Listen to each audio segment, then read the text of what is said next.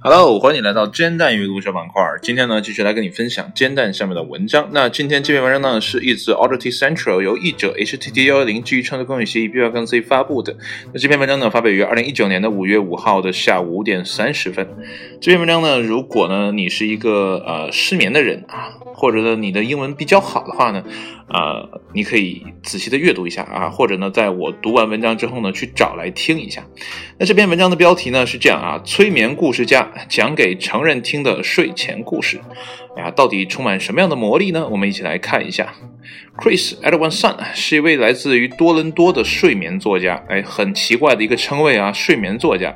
他在创作故事时呢，只会考虑一件事情啊，使其有趣到足以吸引成年人的注意力，但却呢沉闷到足以催他们入睡啊，这是一个很奇怪或者说很纠结的一个啊写作立意啊。我们继续来往下看。那么三十九岁的 Edwardson 呢，无比沉迷于啊，并痴迷于睡眠写作，他喜欢呢。挑战将自己的成人睡前故事呢平衡到以下程度啊是什么样呢？温柔的将听众拉离啊，通常令他们在晚上产生焦虑的思绪，再温柔的将他们迷迷糊糊的引入梦乡。因此呢，他必须避免任何吸引注意力的事物，以防止听众过多的融入到故事当中。但也呢，要让故事有趣到让听众肯听下去。对于 Edwardson 来说呢，一个成功的故事呢，意味着听众永远听不到故事的结尾。Edwardson 呢对媒体表示呢，可以将其视为成人的啊睡前故事。当我们在晚上把头靠在枕头上时呢，我们中的许多人呢都在面对焦虑啊一团糟的脑子，以及呢我们所处世界的动荡。对于大伙儿来说呢，焦虑已成为一个大麻烦，严重到令人难以入眠。虽然呢，许多人呢都可以认为呢是慢热的故事很无聊，但是呢，阿罗万桑表示呢自己更倾向专注于不让听众过于兴奋。他的故事呢通常都有一个呃踏上旅程的主人公，充满了有趣的曲折情节，只是呢不那么扣人心弦而已。故事呢可能会先从主人公遇到一个麻烦开始，但也不是什么大麻烦。呃，此后呢，他会慢慢展开自己的旅程，到最后呢，听众都已经睡着了。虽然呢，尔万善承认编写一个旨在让听众永远不知道结尾的故事这一想法呢，乍听上去呢很奇怪，但他呢认为这类故事呢拥有不同的目标人群，只要呢能够帮助到这些人啊，他也就心满意足了。目前呢，Chris Edwardson 呢在 Com 网站上呢发布了自己的慢热故事，并由呢马修马修啊，sorry，刚才念的不太对啊，是马修麦康纳等著名演员来朗读。那么这类故事呢，最近越来越受欢迎啊。Com 声称呢，其网站上的一百二十个故事呢，已经被收听了超过一亿次。呃，这个 Com 是什么？就是 Calm down 啊，就是冷静下来的那个。啊，C A L M 啊，那如果感兴趣的朋友呢，可以去网上找一下。那刚才说的那个马修麦康纳是谁呢？哎，就是主演《星际穿越》以及呢《达拉斯买家俱乐部》的这个男主角。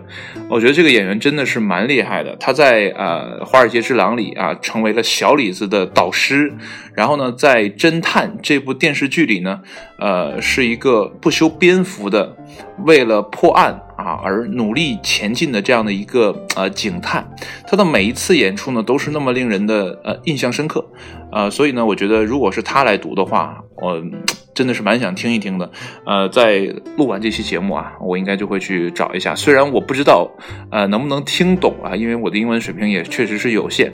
每次呢，如果遇到大段的英文呢，你如果你常听我的节目，你就知道，呃，可能都念不好啊。所以呢，可能听啊会让我，呃睡不着觉啊，不会像这个呃母语是英文的这样的，或者英文特别好的人呢，听到这样可能会睡觉。